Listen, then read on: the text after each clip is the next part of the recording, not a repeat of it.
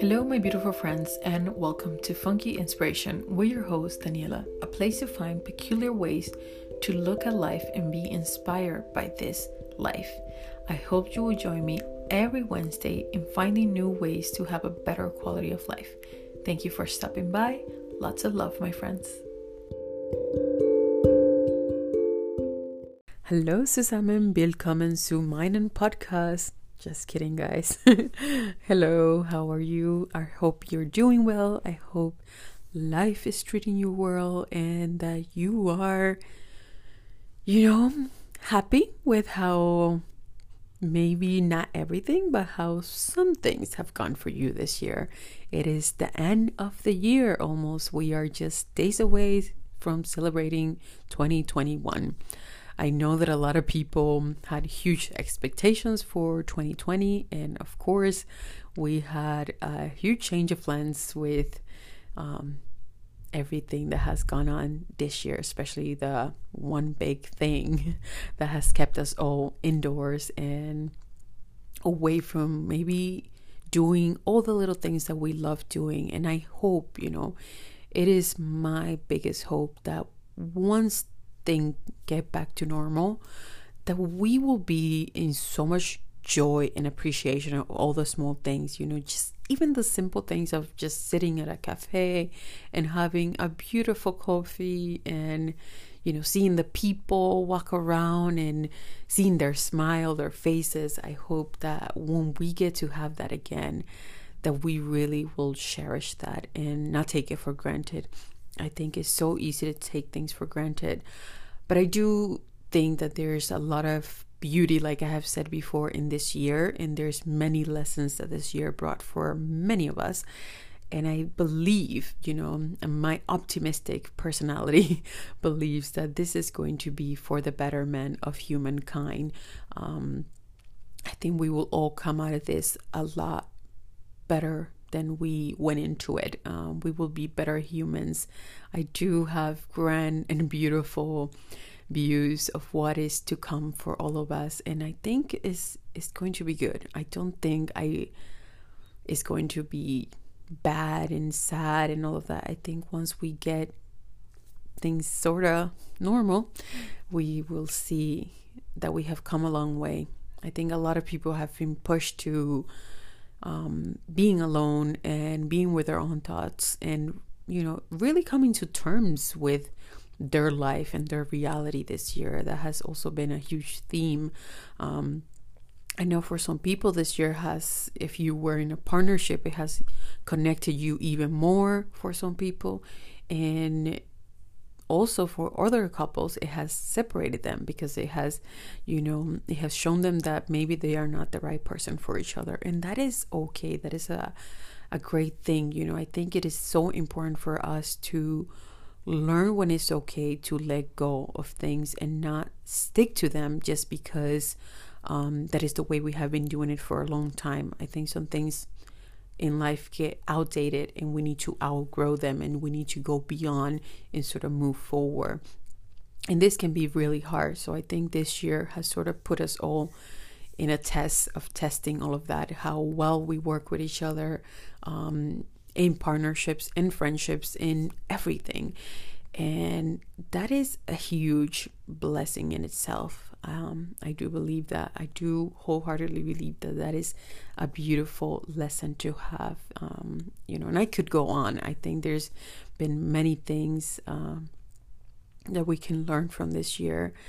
And yeah, I want to hear from you guys. What has been, um, you know, your highlights, your best moments of this year? What has 2020 given you aside from, you know, the negative aspects of it?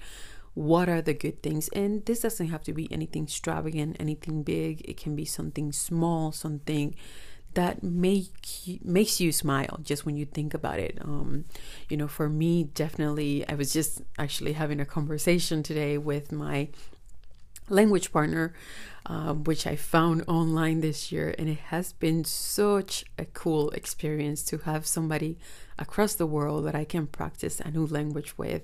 And it just brings me joy and happiness to know that there's such access to these type of things in the world that we live in today. I think of hundreds of years ago where, you know, it would be even unheard of to have a phone conversation with somebody across the world and now we have access to that. Like how how luxurious is that? How amazing and wonderful is that we have access to such um connections in this world. You know, I think the my vision, you know, for the years to come is that we are even going to be more global than we currently have been in the past years. Um, I know that seems wild to think of, especially with everything being sort of stopped at the moment. Um, it doesn't seem like that's ever coming around, but I think it will. And once it does, I do see people um, really taking full advantage of wanting to to travel, wanting to go out, wanting to hopefully slow travel, which I talked to you guys about before, and um, I am very passionate about that because I love culture. So, what better way to experience a culture than slow travel if you have access to it? And a lot of us might have access to it. Like I said before, because of this whole pandemic has taught us that there's a lot of work that can be done remotely. So, yeah, I have a lot of good hopes for the years ahead. Obviously, I don't think it's going to happen quickly, but it will come. And I look forward to those years and those dates. Um, that's for sure. Definitely, definitely. And yeah, so I just wanted to see how you guys are feeling. What have you guys learned this year? what have you let go of? That's an important one. What has come out of your life for the better and, you know, shown you that you can live your life without that? You know, that's usually a good thing uh, when we let go of things um, that no longer serve us. That is a great thing to have on our side. Um, for me, definitely, like I said, yeah, having this uh, language partner has been a great thing. Um, just learning a new language, just knowing that I have the capacity to humble myself down to sound like a little kid, you know, when talking to somebody in a foreign language. It's been um, very joyful for me, challenging but joyful at the same time. Another thing that really was amazing for me was spending some days alone in a tiny house. Um, I really enjoyed that time there and my cousin getting engaged this year was also a huge highlight because her fiance did an amazing job of gathering the family together and really surprising her. So that was really, really cool. And for the rest, I think it has just been all the small things that happen in our day to day life. You know, whatever made me smile, you know, could be like baking something with my mother or with my family members, you know, going, having a dinner. Um, I think I remember the first time when the restaurants open up this year, when they open up again after quarantine, that I went out to eat. And it was like, it felt so luxurious to be out there in a restaurant. I remember, I think we had oysters. We were somewhere in Boston and yeah, we ordered oyster. I believe that was the first time I went to a restaurant after the quarantine. And I was just so, so happy to eat those damn oysters. it was just such a beautiful moment. It was like, wow, you know, how wild to be back in a restaurant and sit there and enjoy the food and, you know, enjoy smiling and laughter and having good food. I don't know. Something about it was just so simple, but because you we hadn't had it um hadn't had it in a while, it was just so nice to have that again. And yeah, I don't know. I don't know. Tell me, has it been the same for you when you went back um, to having food at a restaurant? If it felt the same way for you, um, yeah, I'm still looking forward to when my favorite sushi place opens up in town because God, I miss that place. Uh, you know, all the small things that we get to miss when we don't have them. This is um, the whole idea of taking things for granted, and something I have worked on a lot over the years is to really be mindful and grateful in my head. I, I might not say it out loud all the time, but I say it in my head usually when I'm really truly grateful about a moment or something in my life because I know that, you know, that is not the possibility for everyone. I remember reading something, reading a quote that really hit home for me, and it was a quote by um, it wasn't a quote. It was something this lady wrote online, and she said, "Let me see if I can find it." Um, da, da, da, Where did I put it? I'm trying to find it.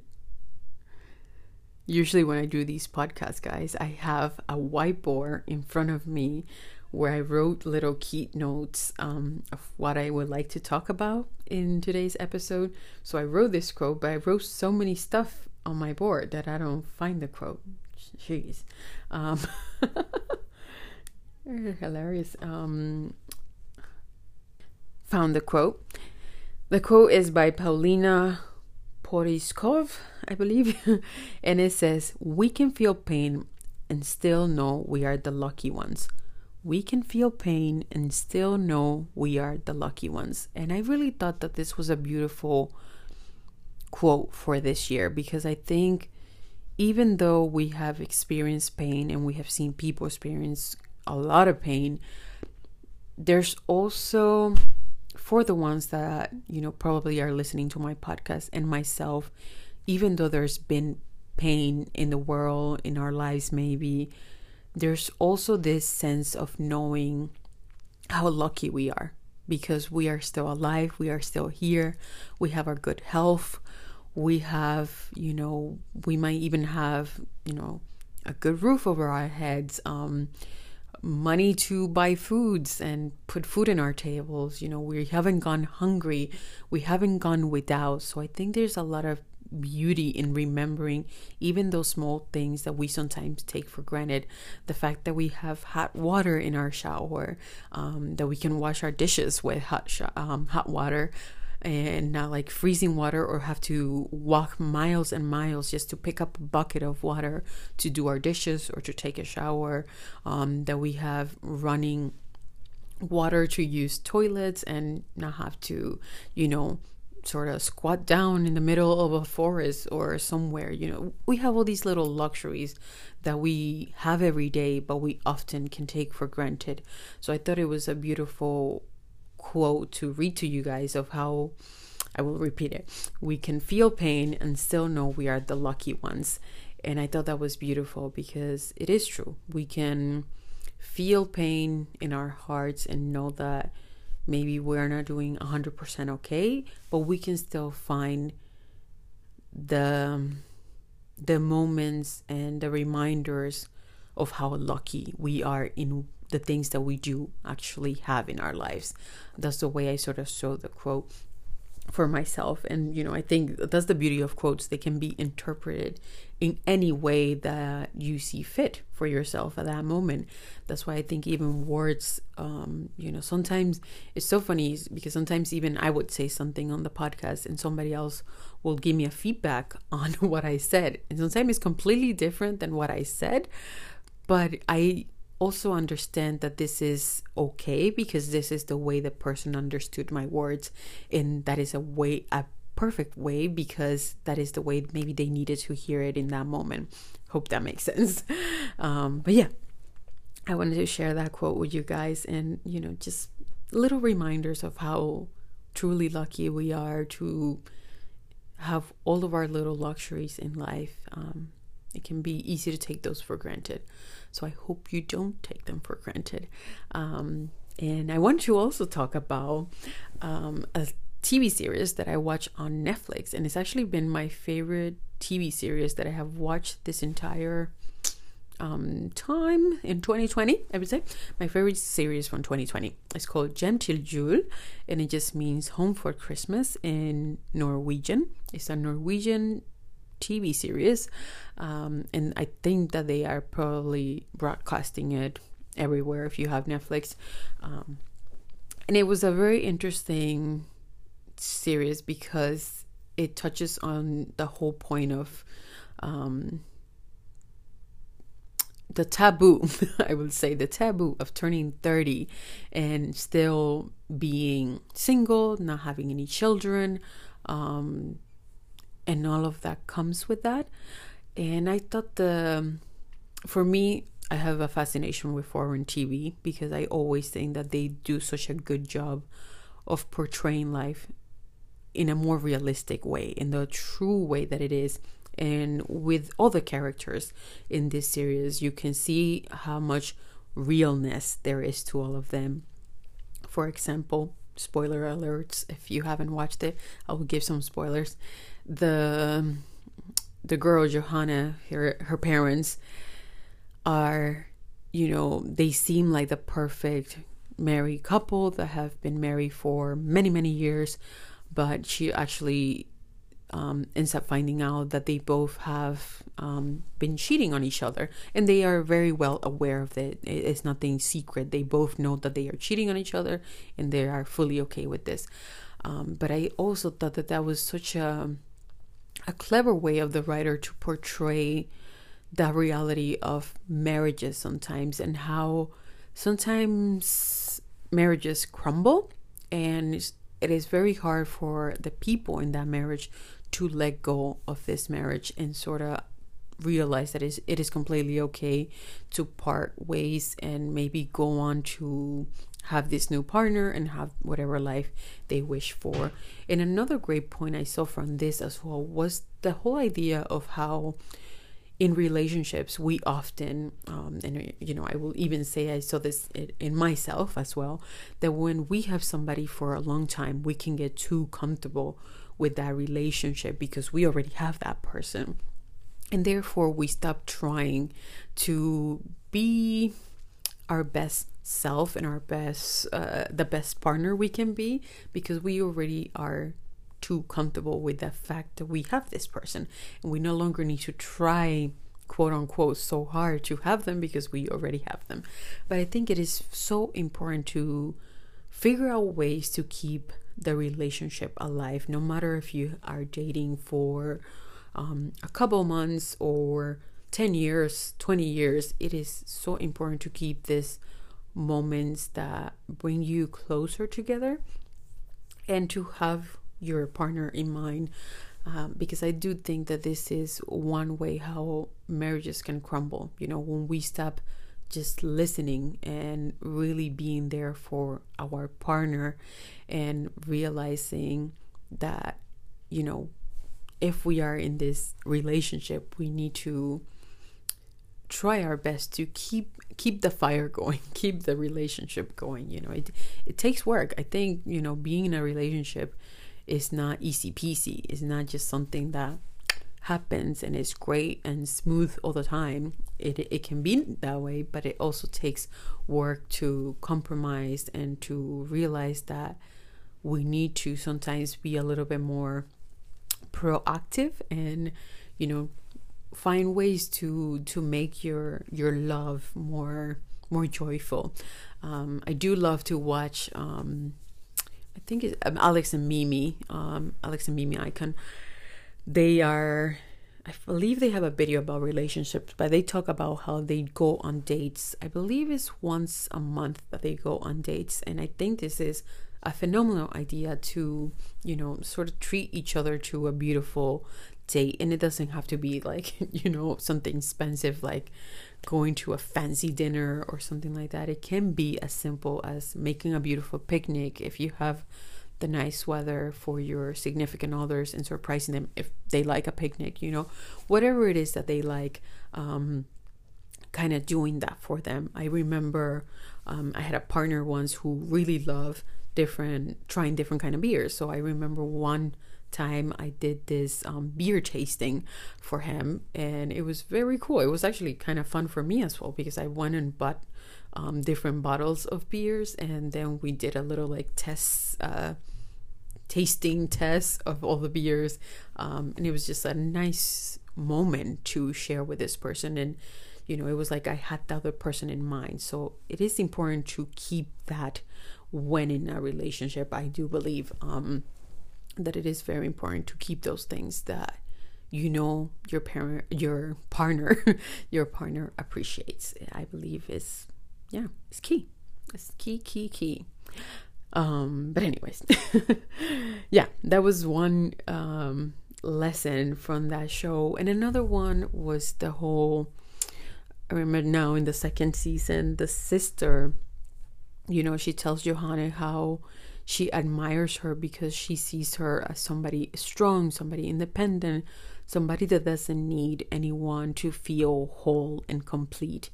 Um, because for herself, the sister, she feels that she has attached herself to her kids, her husband, her work in order to feel whole and complete. And I think that can happen for a lot of people. You know, we can get carried away with sort of giving all of our life essence into the work that we're doing or into the child that we have or into even, you know, completely into the partner that we have. And it is important for all of us to remember to sort of also leave space for there for us to detach ourselves from those things from time to time. Even though, even though that might seem crazy, it is very important, I think, to keep a healthy detachment from certain things. Because, for example, I think of the whole idea of children and how, you know, if a parent gets super attached to a child, remember that this child soon, you know, not soon, but what might seem soon to parents, you know, in a couple of years when the child turns 18 or something like that, if they choose to stay with you until 16, um, after that, they leave. They leave your home. And this is what in America they call the empty nest syndrome, you know, because now the parents are completely alone without the children. And a lot of parents struggle with that, you know, they even struggle so much that they made a phrase for it.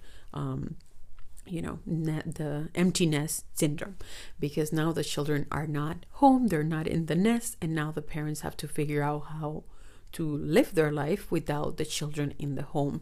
And I think that that's why I believe it is so important to, yes, I think we have to give 100% of our beautiful energy to those we love, children, um, partner, and so on. But we also need to learn to give ourselves 100% love and nurturing because at the end of the day, us is the most important person we will ever have, um, and the person that will be with us forever and ever. Um, if that makes sense, I hope it does. God, I'm, I'm having a struggle today to really make sense of what I'm trying to say. but yeah, I hope that makes sense to you and that you understand why it is important to have sort of like this juggling of different things in your life. Goodness gracious. Well, another one um, I think, you know, just the whole idea of being alone, I think um, Johanna, she, there's one point in the series where she she's in a break with her significant other. And you know she sees her roommate getting engaged and she realizes oh my god i have to get back with this person. But even though she doesn't fully love this person she just wanted to get back with them because she doesn't want to be alone. So that's again a great reminder of how we can jump into things just because we feel lonely at times and they might not even be the right person for us. But we end up being with them because we don't want to be alone. So it is important to just remember that we don't have to just take somebody in because we are alone. And that can be really hard to to be aware of that. Um, it takes some time. Sometimes it takes even you know time to be in that relationship to realize that perhaps you are not the right fit for each other and therefore might need to go your separate ways. And if you are the right fit to, like I said before, figure out ways to keep on keeping that fire in that relationship alive and well. Um, and always, you know, remembering that there's always going to be hiccups. Um, you know, there's there's no such thing as perfect. um, relationship 24 7. I think when we have a human experience, human relationships, there's always going to be room for improvement and there's always going to be things that we keep on learning from time to time. And, you know, to all of that, let's add the fact that our mood could be different at certain times. So, yeah, all of that adds up. But yeah, anyways, I hope that all of my rambles today have helped you think of something. And yeah, I want you to ask yourself that. Um, those questions that I said in the beginning what has worked for you this year? What hasn't worked? What are you grateful for in this year? What had been some of the lessons that you learned from it? And these are two questions that uh, I'm asking myself because I heard it on a different podcast called Reframe. And I thought they were great questions to ask ourselves. They're quite deep but I think they are very important to ask ourselves. And one is, what do I want out of this world? And what do I want out of this life? Very deep questions. So I encourage you to grab your journal if you have one, or a notebook, or, or your phone where you write the notes, and ask yourself these questions. And yeah, to finalize, let's just, you know, always remember that life is always made up of small moments that make life perfect.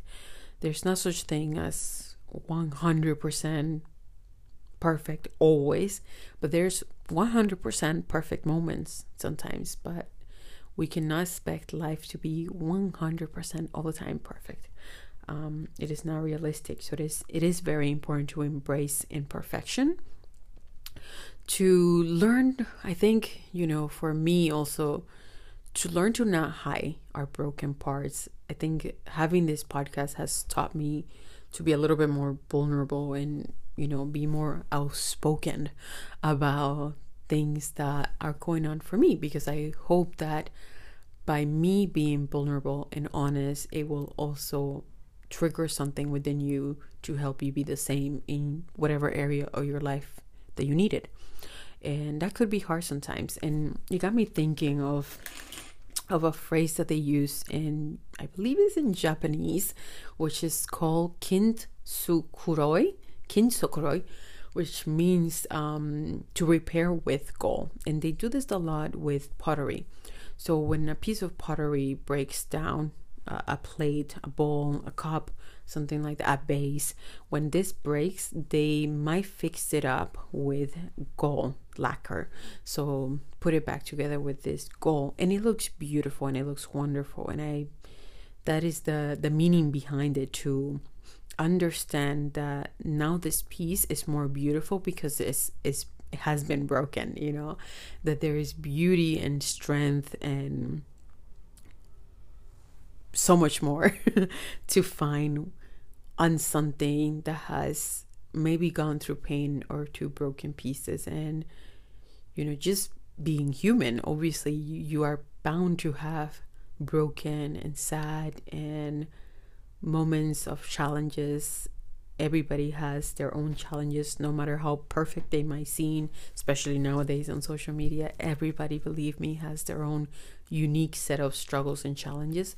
But us understanding that sometimes because of those struggles, because of those challenges, that is what in the end makes us more beautiful and more whole and gives us that strength almost of that character, the who we are. You know, our downfalls are the reason we often are the way we are. So I always like to find the silver lining in whatever goes on wrong in our life and remembering that they happen for a reason that they're not there just to um, give this feeling of suffering you know and and we can get very philosophical here and say that suffering is only you know the way you interpret things and so on. So yeah we won't do that. But yeah i hope that you know this episode got you thinking and got you analyzing the end of your year. I hope that we will meet before the year ends. Let's see if I get super motivated to record a new one for you guys. um, I have to say, I have been struggling with recording lately. I don't know why. Um, I'm not sure what's going on. I wonder if it's um, because I did start to do this this course on how to be better at public speaking. Um, so therefore, a podcasting in my case, which I think it has influenced me in a wrong way. I have to say, even though I do love the course, I think it has made me very self conscious of all that I am doing on the podcast because, you know, in this class, they highlight all the little mistakes that we make and all of that stuff. So it has made me very self conscious. And I think that sometimes in life, I don't think, I am 100% sure in life that we must go at things that we want to do completely blindly sometimes because it is so much more um, it is so much more worth it and we will actually might even do it better because we are going at it just from a place of passion and desire to do it rather than a place of I am perfect at it and now this is how I'm going to do it, which is such BS because there's no such thing as perfect, you know. So yeah, maybe it has influenced me in the wrong way to do this course. I actually have stopped listening to the course because maybe it has made me a little too self conscious to come on and record a podcast. So, that is that. So, if you have something that you really want to do and you feeling like you need to learn a course on it, to take a class on it, um, maybe it is okay for you to just go at it without the class and just try for yourself. Obviously, if it's something that is doable without having any training on it, um, you will be surprised and amazed of how much you can do um, with the knowledge that is already within you.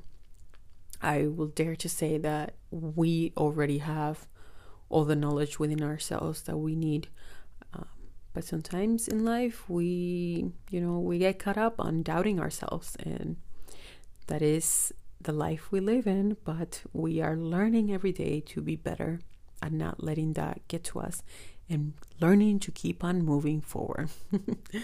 All right, beautiful friends, that is the end.